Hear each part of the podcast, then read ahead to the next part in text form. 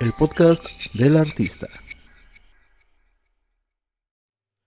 Estamos en un periodo donde el artista ha perdido una de las cosas más importantes, su exposición, por lo menos dentro del mundo físico. Las galerías cierran al igual que los recintos y los teatros. Las invitaciones y conciertos han quedado en un no tan lejano febrero. No puedo hablar por todos en general de que esta crisis de salud mundial es una oportunidad. Para muchos fue, en mayor o menor medida, una pérdida de su sustento y de su modo de vida. No todos tienen la oportunidad de tener un home office o dejar de elaborar de manera inmediata, en especial aquí en Latinoamérica. Los artistas tienen una pequeña ventaja, pues viven del negocio de la imaginación y como tal se han visto por una necesidad personal a seguir compartiendo lo que hacen, lo que piensan y lo que sienten ante la situación.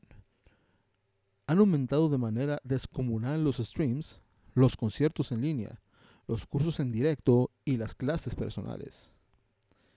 Esto es bueno a mi parecer.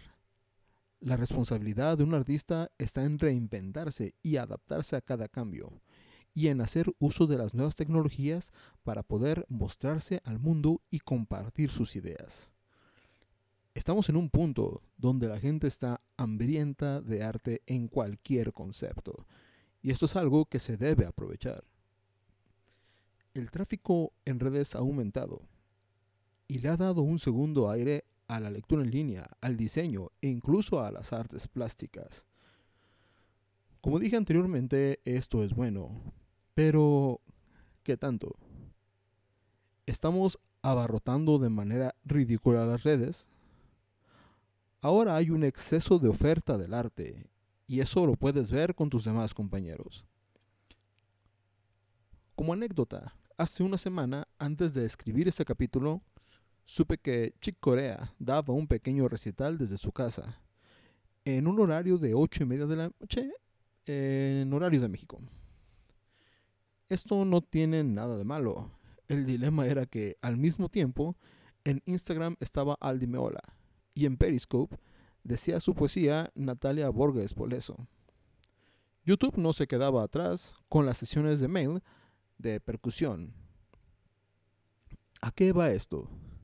Que ahora nuestra competencia directa no es la local, sino los extranjeros, los ya conocidos del mundo del arte. ¿Qué sigue? No lo sé. Pero es nuestro deber reinventarnos, exponernos y darle al mundo la mejor calidad posible de arte. El mundo está cambiando. Y aunque no queramos, tenemos que cambiar junto con él.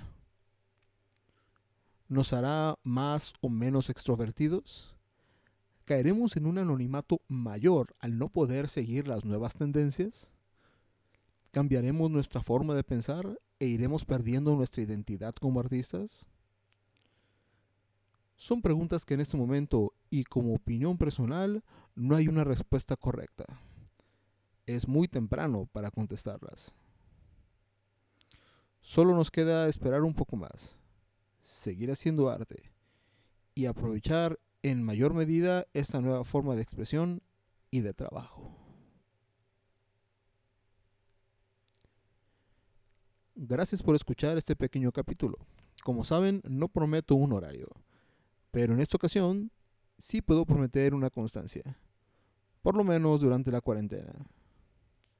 Como saben, mis cursos y materiales de trabajo para la guitarra los pueden encontrar en los links de la descripción.